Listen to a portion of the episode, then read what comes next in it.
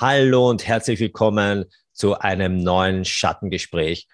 Heute zu Gast Pablo Hagemeyer. Wer nicht kennt, Psychiater, Psychotherapeut und bekennender Narzisst. Hallo Pablo Hagemeyer. Hallo Chris, grüß dich. Servus. Also ich war ja sehr erfreut, wie du mir zurückgeschrieben hast, dass du an einem Interview Interesse hast. Und, und da war sofort eine Frage. Ich habe dein Buch verschlungen, also es hat mich sehr begeistert. Und meine erste Frage. Ich glaube, 90 Prozent dieser Selbsthilfebücher handeln davon, wie kann ich mich gegen einen Narzissten schützen? Was mache ich gegen Narzissten?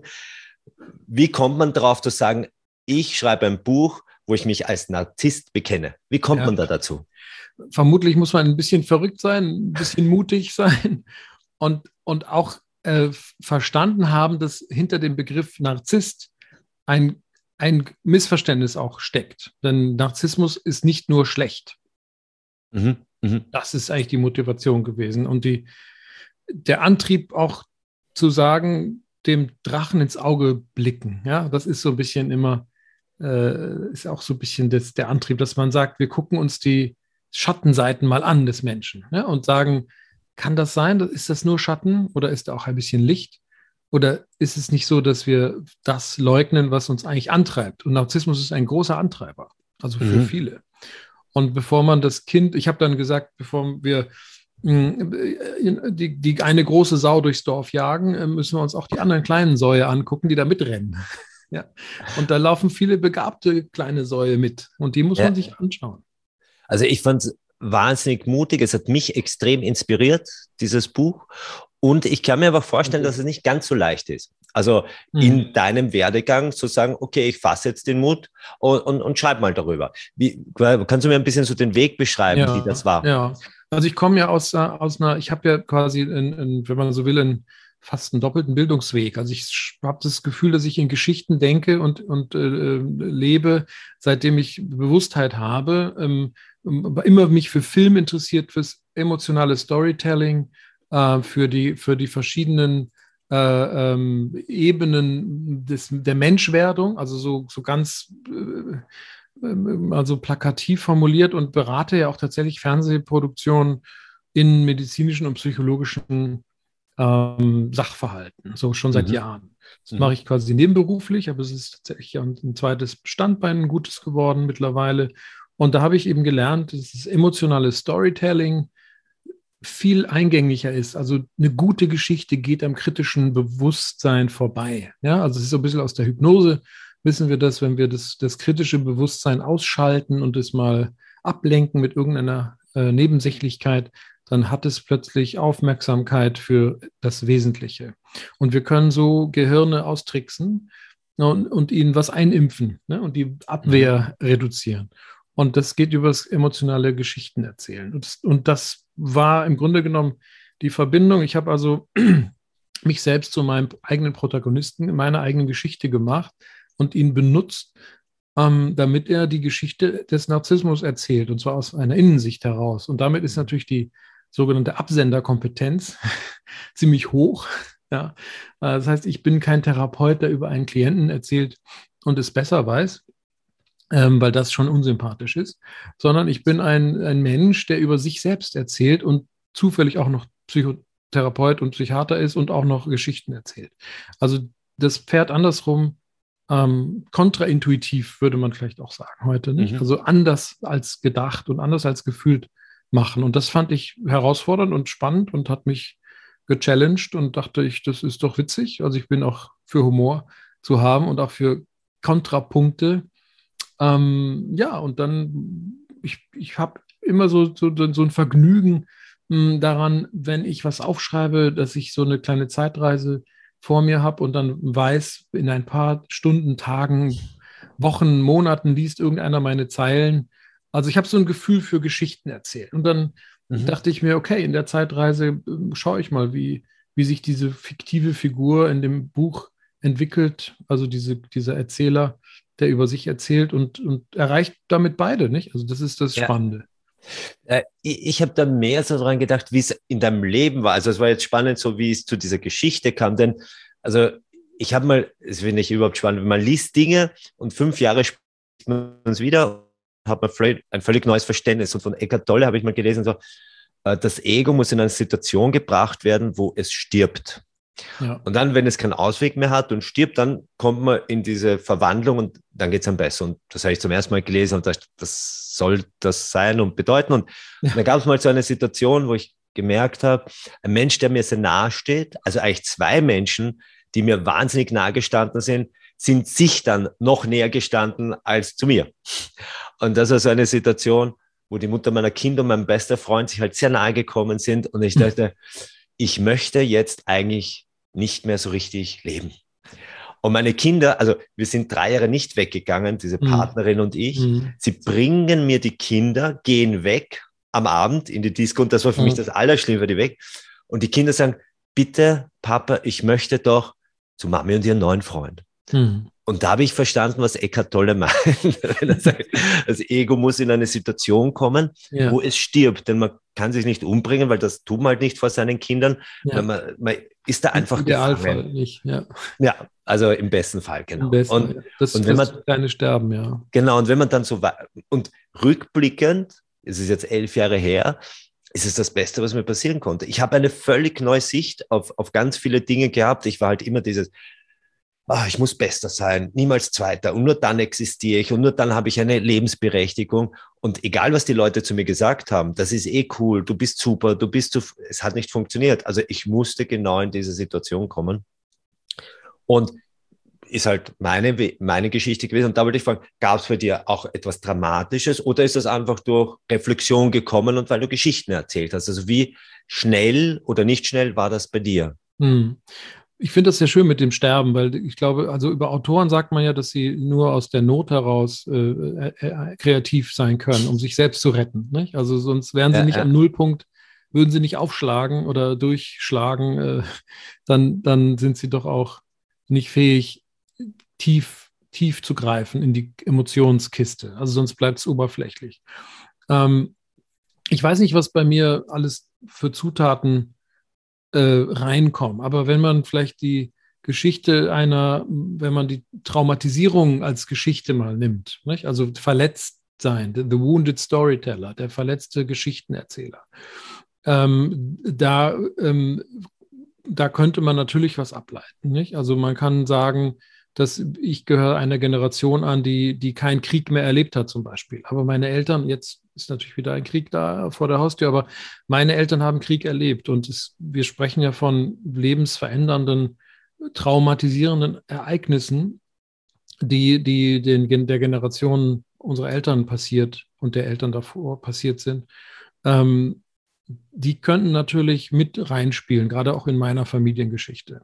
Mhm. Ähm, eine andere Problematik oder ein anderes Thema mh, hm, ist natürlich die des, des, der Mehrsprachigkeit. Also ich bin mehrsprachig aufgewachsen, also mehr, mhm. mehrere, mehrere Identitäten entwickelt. Ne? Also ich habe in Süd Südamerika, in Spanien, in Deutschland, da komme da komm ich zurecht. Aber auf der anderen Seite bekam ich, hm, als ich zurück nach Deutschland kam, ein einen Notendurchschnitt-Bonus. Ich weiß nicht, ob man das weiß. Also wenn man aus, in, in, im Ausland einen, einen, Ab, einen, Schulabschluss macht, dann kann man beim, beim Bundesministerium für Bildung sich die Note nochmal frisieren lassen.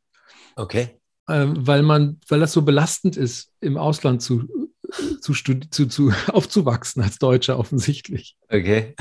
also ich weiß nicht, ob es eine Kette an vielen kleinen äh, Verletzungen und Traumatisierungen und Enttäuschungen in meinem Leben gibt ähm, die dann als, wenn man so will, also klassisch jetzt narzisstisch Kompensationsmechanismen ausgelöst haben, sei es zu wenig Mutterliebe, was nicht sein kann, kann ich mir nicht vorstellen, oder zu viel Verwöhnung oder zu hohe Standards oder ne, zu arrogantes, zu, zu, gutes Elternhaus, dass man irgendwie von oben herab dauernd unterwegs ist, was auch nicht stimmt. Wir sind total normal äh, irgendwo gewesen auch.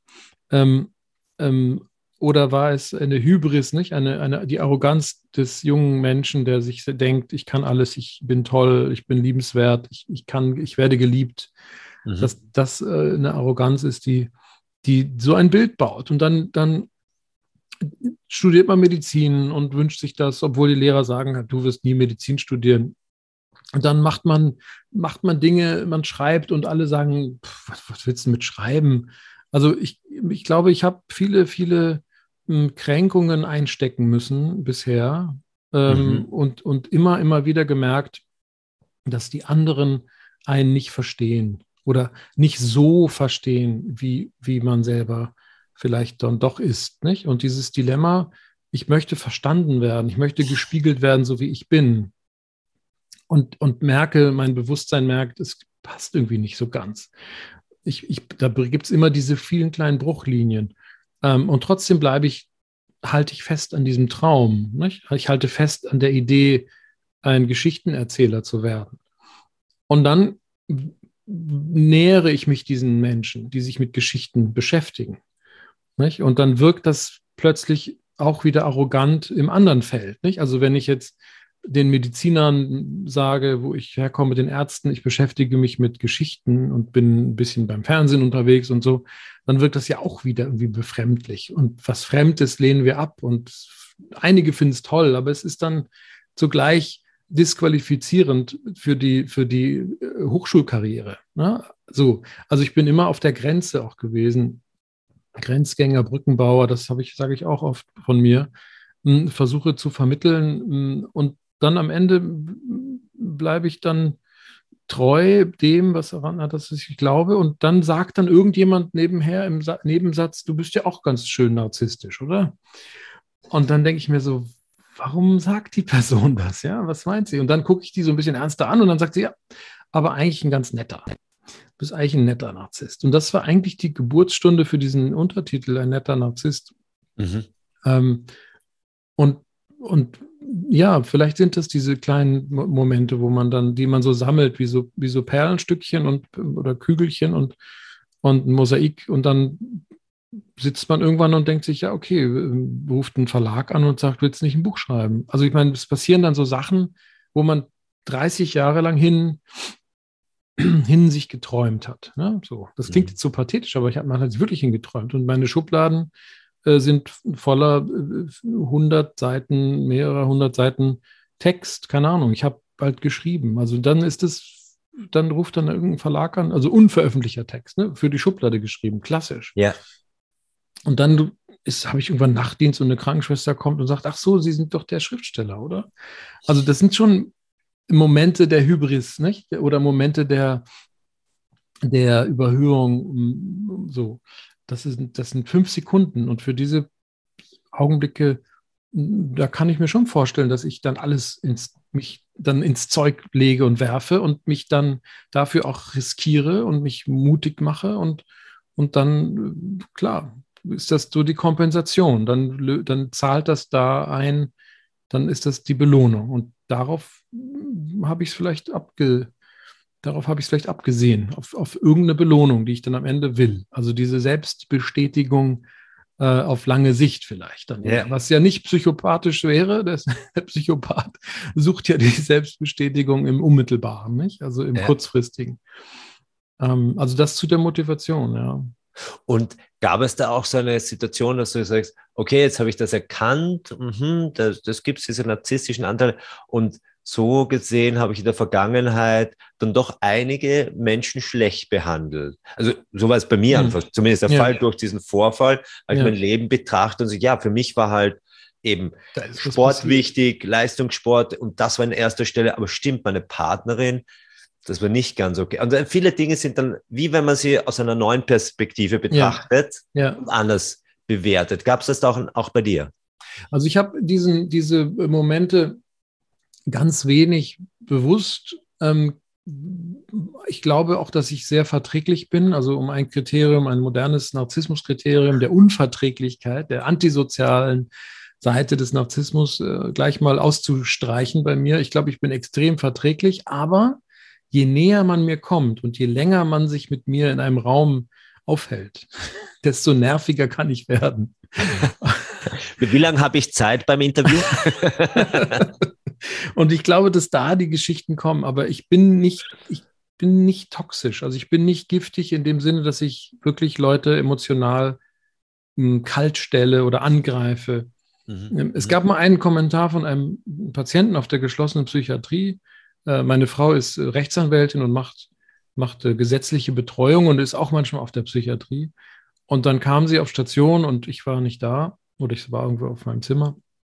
Und dann hm, hat sich ein Patient zu ihr gesellt und sie musste auf die, auf die, hm, auf den Stützpunkt gehen und, und kam da nicht hin. Und dann hat der Patient sich gekümmert und wollte wissen, wie sie heißt. Und er wird sich kümmern, dass die Schwester kommt. Und dann sagt sie Hagemeier. Und dann uh, hat, ist er gleich so zur Salzsäure, Salzsäule irgendwie offensichtlich und hat ihr gesagt, uh, Sie sind, sind die Frau vom Hagemeyer? Und dann so, ja, uh, das ist aber ein ganz strenger, oder? Und da hatte er schon von mir gehört oder hatte mich gekannt, auch schon ein bisschen vom Station und sagte ihr das. Offensichtlich habe ich schon eine strenge Seite. Da setze ich dann doch Dinge durch. Gerade auf der geschlossenen muss man ja auch manchmal ein bisschen pädagogisch streng sein. Ähm, aber eigentlich sehe ich mich nicht als toxisch an. Und diese, diese Brüche, dieses so Feedback, wo man dann merkt, oh, ich habe Menschen verletzt, ist eigentlich eher selten. Also ich fühle mich eher selbst als Verletzter, als Traumatisierter, der dann in der Überkompensation dann versucht, hm, das zu korrigieren. Also als es gibt ja auch viele hm, Autoren, die, die Narzissmus als Schutzmechanismus beschreiben, nicht? Also als, ja.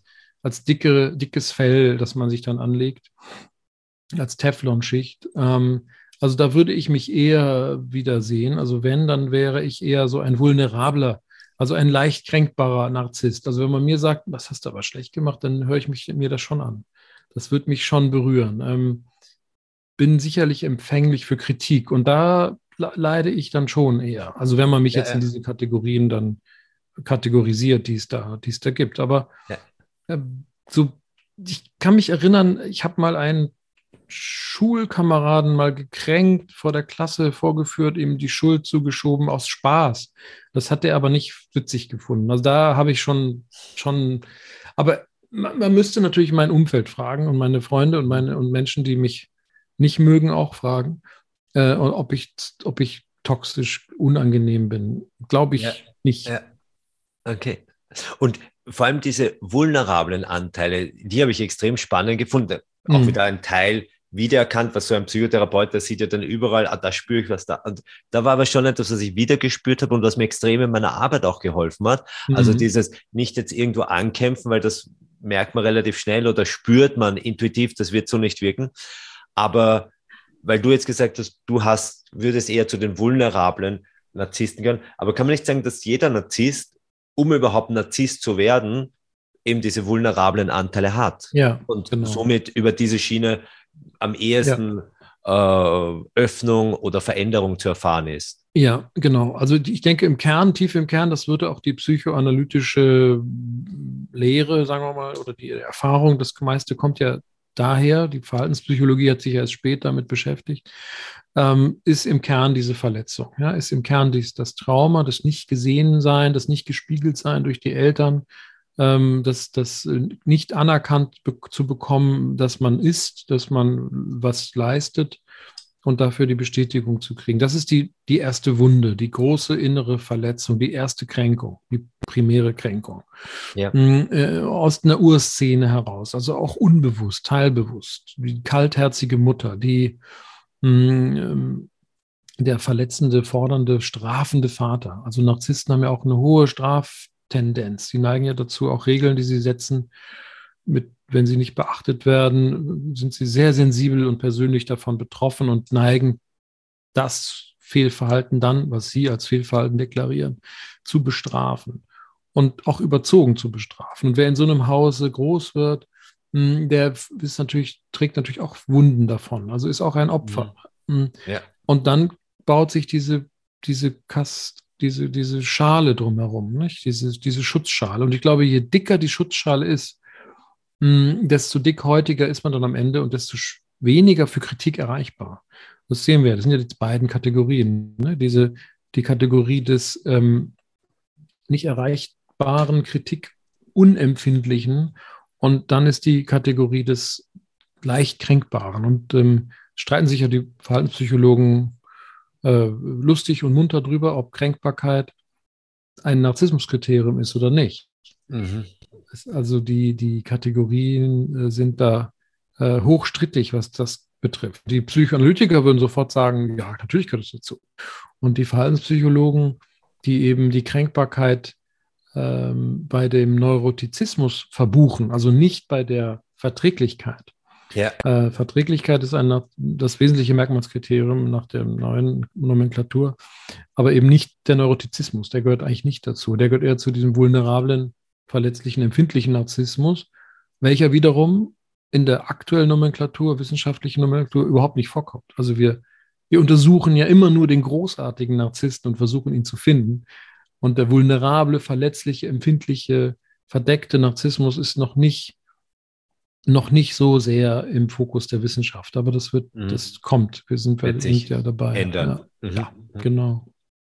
Und, und der zweite Punkt, oder nein, jetzt glaube ich, bin ich schon beim dritten Punkt, war einfach auch diese Selbstüberhöhung, dass das ja. als was Positives dargestellt wird.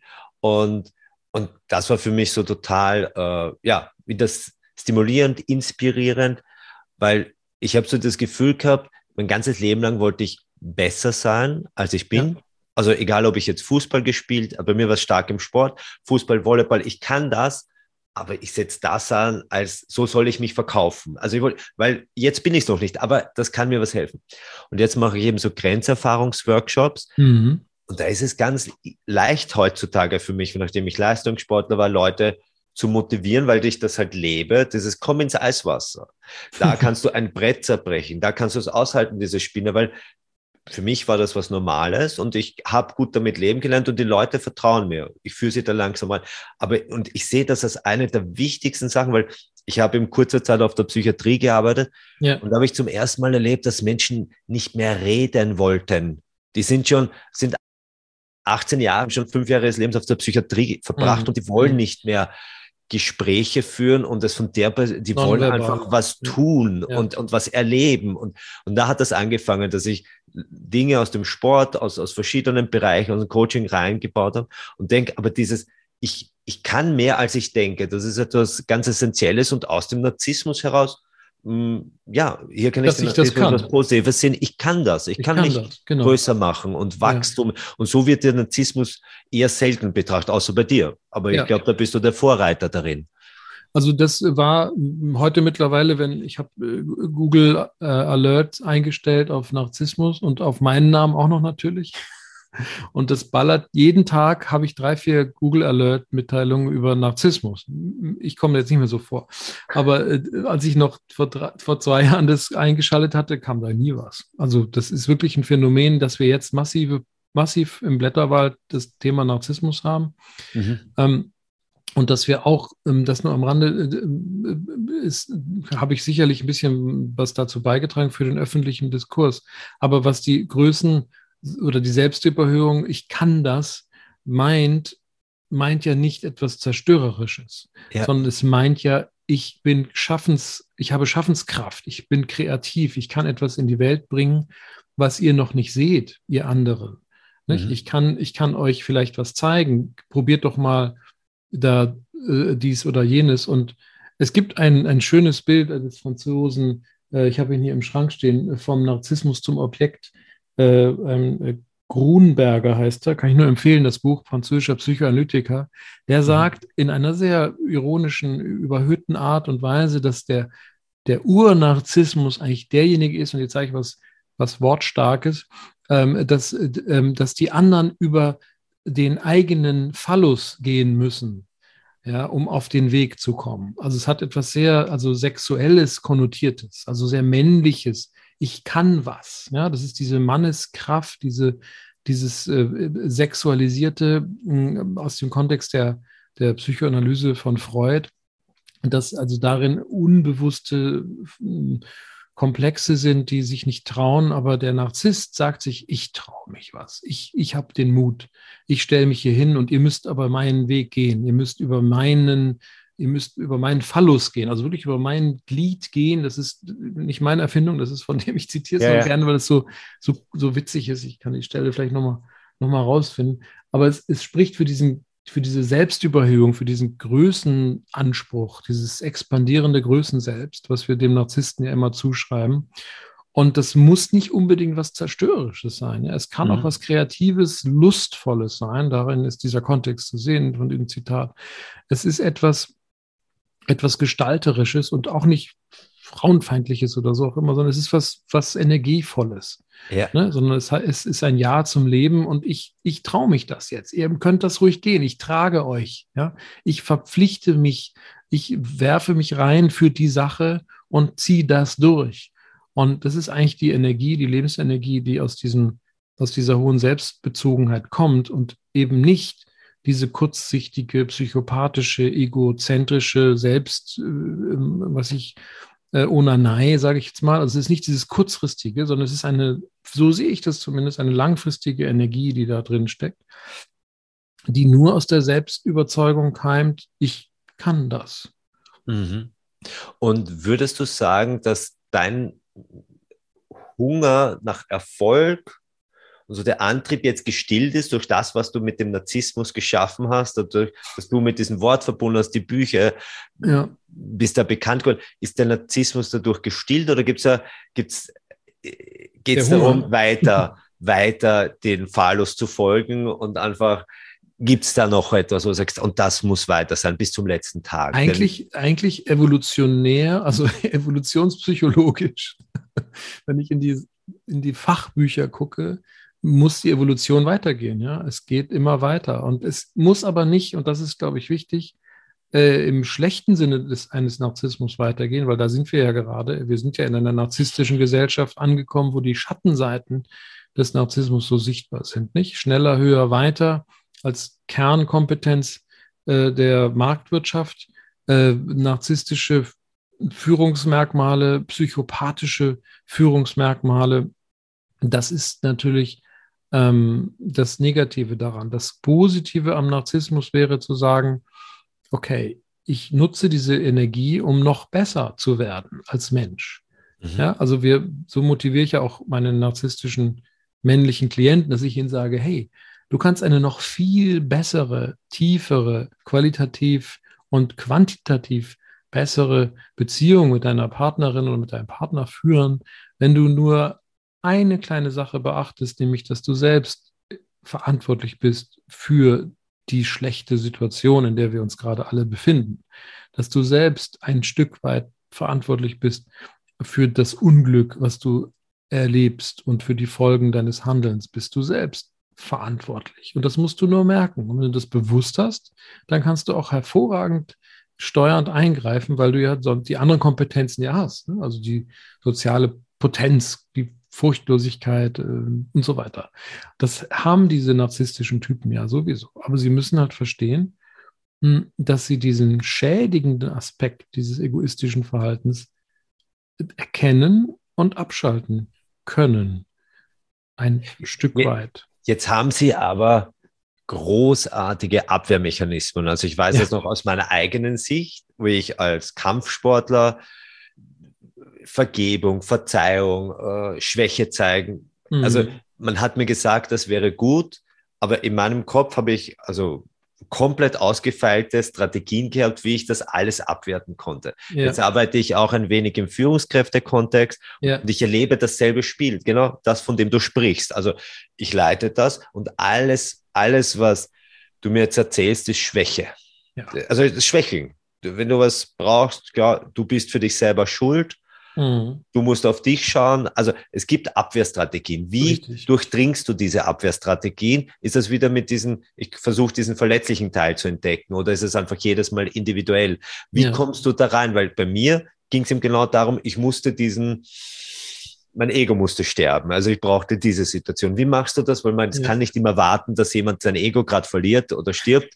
Genau. Wie arbeitest du in diesen Situationen? Ja, der, das der Einstieg muss sein, also die, die Window of Opportunity muss entstehen beim Klienten selbst. Also wenn der Klient nicht kapiert, dass er leidet, das tun ja die wenigsten Narzissten, weil es ja eine Syntone, also mitschwingend mit der Absicht des Charakters und nicht dagegen schwingend äh, ist und deshalb merkt man es nicht als störend. Also alles, was einem vertraut ist, wird als selbst und richtig wahrgenommen und alles, was einem fremd ist, und Unbekanntes wird als falsch wahrgenommen. Das ist erstmal das Problem. Und wenn ich als Therapeut sage, es, es besteht in einer gewissen Weise schon die Möglichkeit, dass sie selbst dafür verantwortlich sind, dass ihnen die Mitarbeiter weglaufen und nicht, dass die Mitarbeiter doof sind, oder dass irgendjemand anders schuld ist. Es besteht eine gewisse Wahrscheinlichkeit, ist sogar bei 90 Prozent, würde ich sagen.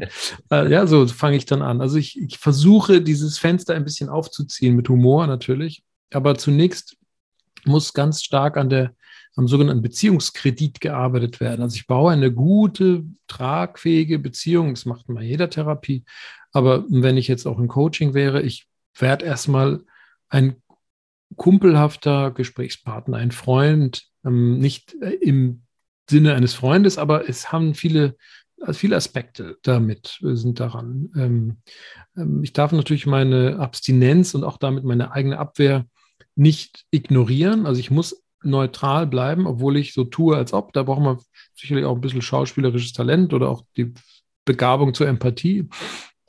Und dann wird es unangenehm. Also dann sozusagen in der zweiten Runde, wenn wir von Boxkampf vielleicht sprechen oder so, dann ist die erste Runde ist erstmal kuscheln und nett und so, Bindung aufbauen, äh, Beziehungskredit einzahlen. Alle sind toll, alle sind super. Hey, klasse, dass du da bist. Es ist fantastisch. Jetzt schauen wir uns das mal an.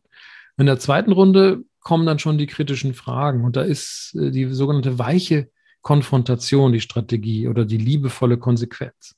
Mhm. Also ich sage mh, hm, aus der Distanz nicht direkt, kein Frontalangriff, ähm, es kann schon sein, ne, dass du daran beteiligt bist an der Situation, dass die so und so läuft. Und das müsste man genau anschauen, weil es kann sein, dass es an ganz konkreten Stellen deine Aussage, dein Verhalten, deine Gefühle sich übertragen und dazu beitragen, dass äh, andere Menschen das nicht so toll finden. So, das wird dann erstmal auch abgewehrt, möglicherweise, aber ich bleibe dann hartnäckig und dann geht das in die, in die dritte Runde.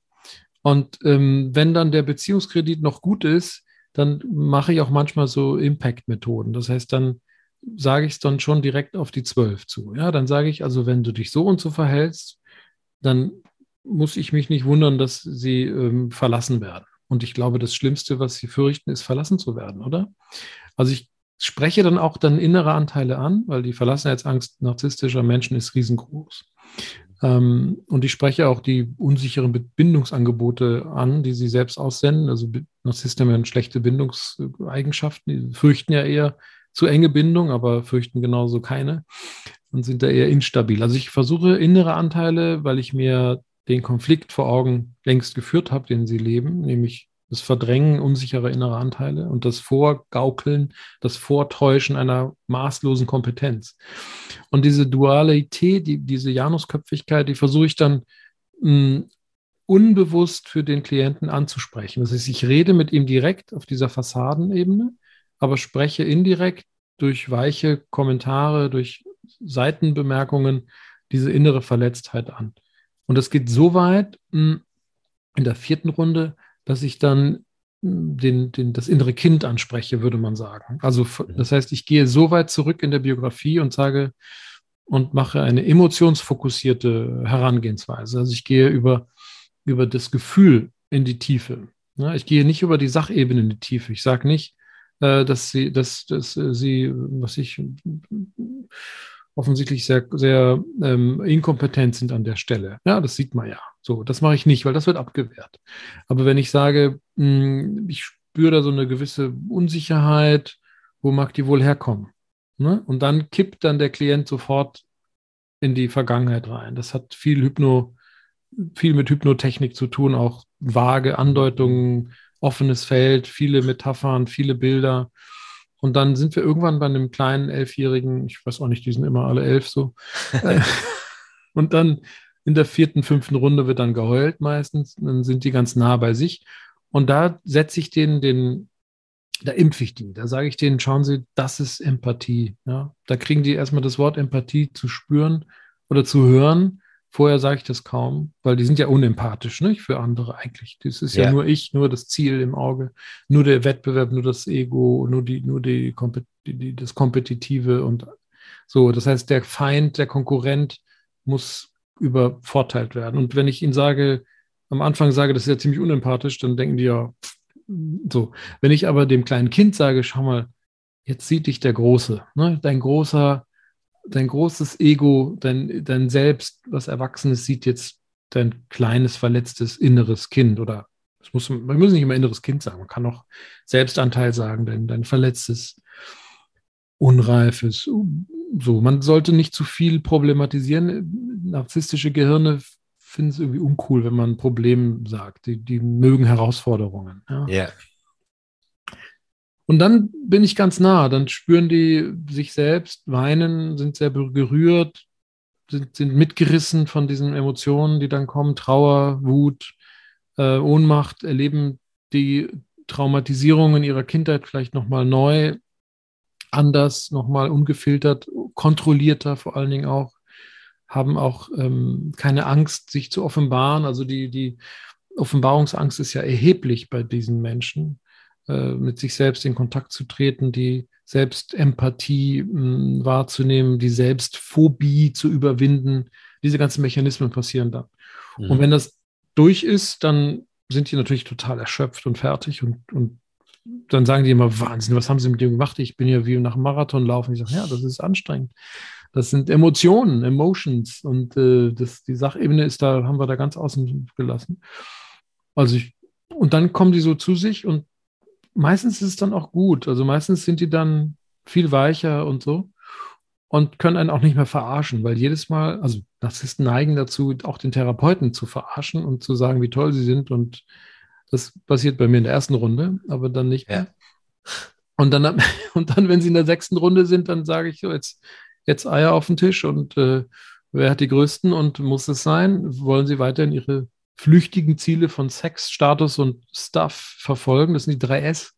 Die, die flüchtigen narzisstischen Ziele, Stuff, also Gegenstände. Das hat der, der Campbell, der, der gute Autor, sehr gut, Grundlagenforscher ja, ja. auch für Narzissmus, äh, vorangebracht hat. Witzigerweise heißt auch der, die Heldenreise beschrieben hat, auch Campbell. Also mhm. nur zwei. Ähm, okay, und dann sage ich, verfolg doch, wieso verfolgst du denn, um dich selbst zu stabilisieren, diese flüchtigen Ziele wie Sex, Status und Gegenstände. Wieso brauchst du ein Auto? Wieso brauchst du ein Haus? Wofür brauchst du das? Nur damit es dir kurz gut geht und nachdem du es gekauft hast, geht es dir wieder schlecht. Und dann verstehen sie langsam, dass sie Suchende sind, also Suchtverhalten auch zeigen, Löcher füllen wollen, die nicht zu füllen sind mit Sex, Status und Gegenständen. Äh, und dann kann es gelingen, muss nicht sein, dass sie dann wechseln hinüber in ein eher wertebasiertes Potpourri an Dingen, die ihnen wichtig sind. Mhm. Und, und dann fangen sie an, vielleicht Blümchen zu züchten oder, keine Ahnung, sich einen Hund zu kaufen oder ein Segelboot. Also einer hat sich mal ein Segelboot gekauft, ist dann einmal über den Starnberger See gefahren, hat es dann am Campingplatz abgestellt und hat dann zwei Monate später mir echt erschüttert gesagt, es ist so furchtbar, so traurig. Aber ich bin Ihnen so dankbar, dass ich diesen einen Tag hatte auf meinem Segelboot. Aber jetzt haben sie den Campingplatz abgerissen und mein Platz, mein Stellplatz für mein Segelboot ist auch weg und ich musste das wieder verkaufen. Und ich hatte nur einen Tag mit meinem roten Segelboot. Und das war so versöhnlich, er war so gut im Kontakt dann mit sich selbst plötzlich, so authentisch und hatte sich mit seinem inneren Anteil, mit seinem ganzen Wut und Trauer so versöhnt. Der musste also nicht mehr toller Geschäftsführer sein oder Inhaber von einer von einem Familienunternehmen, sondern war halt normal, war im Mittel Punkt, im Mittelmaß, war hm. gemittelt. Und das ist ja das, was Narzissten so fürchten, die Normalität, die Angst, ja. die sie haben, ist das Mittelmaß, vor dem Mittelmaß. Und das, damit hört das dann auf. Dann sind die dann in der achten, neunten Stunde oder Runde eigentlich durch, wenn sie schnell sind. Wenn sie langsam mhm. sind, bleiben sie irgendwo stecken und brechen ab und sagen, der Hagemann ist ein Idiot, was für ein Depp. Und dann sind sie halt weg. Ja, aber ja. die kann man dann nicht mehr erreichen. Wie ist das jetzt eigentlich bei dir? Lieber Pablo? Also sind deine narzisstischen Ziele, das habe ich dir schon vorgefragt, mit dem Buch jetzt ja.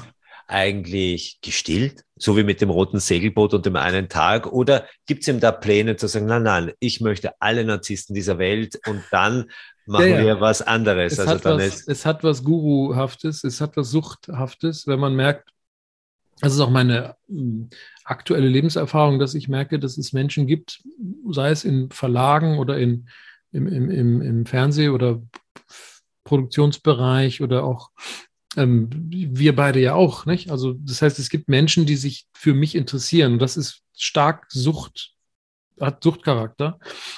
Ähm, und da muss ich aufpassen, dass ich, dass ich genug Self-Care betreibe, äh, um meine Grenzen zu ziehen. Mhm. Das bedeutet, ähm, ja, es gibt eine ein, ein, ein Sog, es gibt einen Sog nach mehr.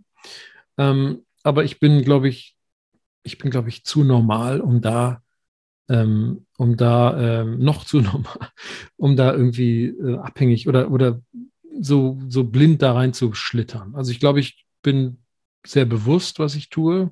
Ich merke auch, dass, ähm, dass ich Biologie bin, also Schlaf brauche und Ruhe brauche und Wasser brauche und, und auch Bewegung brauche und äh, diese Dinge ähm, vielleicht ist ein, eine Fantasie, die ich habe, ist das zu skalieren, was ich gerade mache. Also will man, ne, wie, wie kann ich das vergrößern, ohne mich selber, ähm, ja, wo ist der Hebel? So, das ist vielleicht die Frage, ja. die mich umtreibt. Also wo ist der Hebel? Ja, wie kann ich es so machen, dass es mehr Leute hören oder mehr verstehen? Aber es ist, glaube ich, ich weiß gar nicht, ob es wirklich meine Aufgabe sein muss, äh, sondern ich glaube, je mehr Menschen sich mit dem Thema Narzissmus oder auch mit den Schattenseiten beschäftigen, desto eher erkennen sie auch die, die guten Seiten daran. Denn jeder hat diese Seite mehr oder weniger stark in sich ausgeprägt. Man muss halt nur den Mut haben, hinzugucken und dann zu sortieren und zu sagen, ich fördere diese Seite in mir und ich unterbinde die andere, die nicht so angenehm ist. Mhm. Also insofern glaube ich, dass ich gerne noch mal ein paar Bücher schreiben möchte. Ich möchte sicherlich, was sind meine Ziele? Ich möchte sicherlich einen tollen Roman irgendwann schreiben und ich möchte auch sicherlich das ein oder andere Fernsehprojekt noch machen, was super ist. Ja, also keine Ahnung, was erfolgreich wird, aber was auch berührt. Also ich will jetzt nicht einfach der Kunst wegen nur was machen oder auch nicht des Erfolges wegen, sondern ich will auch, ähm, auch was Wertvolles, also wertebasiertes schaffen. So. Mhm. Wenn das jetzt ein cooler Film ist, sehr gerne. Oder auch ein fiktiver Film. Also ich, wie gesagt, ich liebe emotionales Storytelling, weil das ist, das ist der Haken, wo alle dran gehen. Also besser als an ein, als an ein Fachbuch beispielsweise. Ja, ja. ich finde es ja, wie gesagt, so, vielleicht ist es, oder wahrscheinlich ist es wieder narzisstisch, aber so genial, wenn eben Menschen wie du hier rausgehen und sagen, Narzissmus hat auch quasi Vorteile, weil ich denke, dieses, sich Schattenseiten ansehen und sagen, wie kann ich das sublimieren, also äh, erhöhen. Mhm. Ich habe mal gehört von Quentin Tarantino, dass er angeblich gesagt hätte, ich habe diese blutigen Fantasien und hätte ich nicht gelernt, Filme zu machen, wäre ich, weiß ich schon wo. Ja, genau. Wahrscheinlich im Knast, genau. Im Knast und, oder tot. Ja. Und, und ich denke, ich habe sehr oft in meinem Leben, ich habe das so zum Eingang der Schattenseiten, äh, wie ich diese Interviews begonnen habe, auch so Themen gehabt, wo ich sage, boah, ich fühle mich so unwohl. Ich weiß nicht, ich glaube, ich werde nie einen Platz im Leben finden, durch diesen narzisstischen Druck und durch diese Verletzung. Und, und ich hatte Suizidgedanken, wie ich als Hochbauingenieur gearbeitet habe. Dort hat das niemand gewusst, denn ich war ein erfolgreicher Hochbauingenieur. Ich war einer der ersten unserer Klasse, der einen Job hatte. Ich hatte mhm. immer Leistung gebracht. Aber durch dieses Öffnen und Erzählen kann ich jetzt Leute abholen in meiner Therapie, da ich sage, ja, ich kenne das. Also nicht nur, ich bin der Professor sowieso, der sagt, ja, nimm die und die Medikamente, sondern ich verstehe genau, ich sehe, wo du bist. Und ja, ich glaube aber schon, dass da einen Platz gibt. Und ich denke, diese, diese Offenheit, diese, ich zeige mich auch in meiner verletzten ja. Seite, ja. Ja. löst bei anderen Menschen ganz viel Empathie, Empathie aus oder, Empathie, oder ganz genau. viel Unterstützung oder hey, da gibt es ja doch vielleicht einen Platz für mich auch. Aus diesem Grund auch diese Schattengespräche. Und, und ich hoffe, dass du noch ganz viel Energie und Inspirationen für die anderen hast, weil so, ich würde sagen, 90 Prozent der Menschen leben einfach diese Kraft und haben Angst, so wie ich auch lange Zeit Angst hatte. Ich wollte diese verletzten Teile niemand zeigen, weil ich dachte, dadurch werde ich, dadurch verliere ich diesen Platz. Dadurch werde ich wieder nach unten gehen, genau. wenn ich das zeige. Ja. Und ich denke, das ist ein ganz wichtiger Schritt, dass Menschen hier rausgehen und sagen, ja, das ist okay. Das, das ist ein Teil vom Menschsein. Und das, das macht genau das Gegenteil. Denn wenn wir Empathie entwickeln, ich sage, also ich weiß nicht, ob es jemand schon mal gesagt hat, aber ich habe vor einem Jahr, glaube ich, gesagt, Empathie ist die Währung der Zukunft. Vielleicht gehe ich ja damit irgendwo in irgendein, in irgendein Dictionary ein. Aber ich glaube, dass wenn wir kapieren, dass, dass das Leiden des anderen uns eher bereichert, im Sinne von, dass wir was lernen können, als dass wir uns vor uns selbst schämen, was wir ja tun und vor der Selbstoffenbarung uns verschließen, weil wir uns schämen. dann verschenken wir so viel an Menschlichkeit und an Empathie, was, was ähm, nur aus der Angst vor Ablehnung oder aus der Angst vor Statusverlust motiviert ist. Ich wüsste nicht, welche andere Motivation man hat, sich nicht zu offenbaren, weil man eben von irgendeinem Menschen irgendwann im Leben genau deswegen verletzt wurde. Ja. Und dann lernen wir was über uns Menschen, dass wir so früh wie möglich äh, verträglich sein müssten, müssen für die anderen, weil das Trauma, was wir in den anderen setzen, hat Folgen. Nicht heute, nicht morgen, aber irgendwann. Und dann haben wir vergessen, warum wir traumatisiert sind. Und dann werden wir immer nur Ahnungslose sein, die umherirren, Irrlichter. Und wenn wir früh kapieren, dass wir uns offenbaren können, um dem anderen zu sagen, hey, ich habe auch Scheiße erlebt und deswegen korrigiere ich das mit meinem, mit meiner Art und die ist vielleicht narzisstisch, histrionisch, whatever, dann, dann versteht es doch bitte und es tut mir so wahnsinnig leid, dass ich dich jetzt verletzt habe. Aber glaub mir, ich arbeite wie bei Tarantino. Ich arbeite jeden Tag dran. Und glaub mir, als er dann die Leviten liest, oder was war das? Und dann, glaube ich, sind wir weiter als Menschheit. Ähm, und ja, aber das Tolle ist ja auch wiederum und das Fatalistisch daran, dass, dass wir Luxus sind, dass wir eine, eine Spielweise der Natur sind und da mögen sich einige fortentwickeln und die Evolution an der einen Stelle äh, schafft dann solche Momente wie jetzt oder überhaupt über ein Bewusstsein über, über diese Phänomene und, in, und 800 Kilometer weiter weg äh, schießen sich Leute Kugeln in den Kopf. Ja, also das ist, mhm. das ist schon schwer für mich im Augenblick schwer ja. auszuhalten ähm, was natürlich das Gegenteil von Empathie ist, wenn man den anderen tötet. Ja. Hm. ja. Jetzt habe ich es hm. aber gegroundet ge hier. ich ich habe mir gerade gedacht. uh, aber Dinge sind, wie sie sind und es gibt eben beide Seiten zu jeder Zeit. Richtig. Also es gibt etwas Wunderschönes, gleichzeitig passiert auf dieser Welt was Grausames und wir müssen lernen, damit zu leben. Ja. Ich möchte aber bei dir bleiben. Lieber Pablo, vielen Dank für dieses offene Gespräch, dass ich in so kurzer Zeit dich so kennenlernen ja. durfte Gleichfalls, und, danke. und für diese inspirativen Worte. Vielen Dank. Ich danke dir sehr.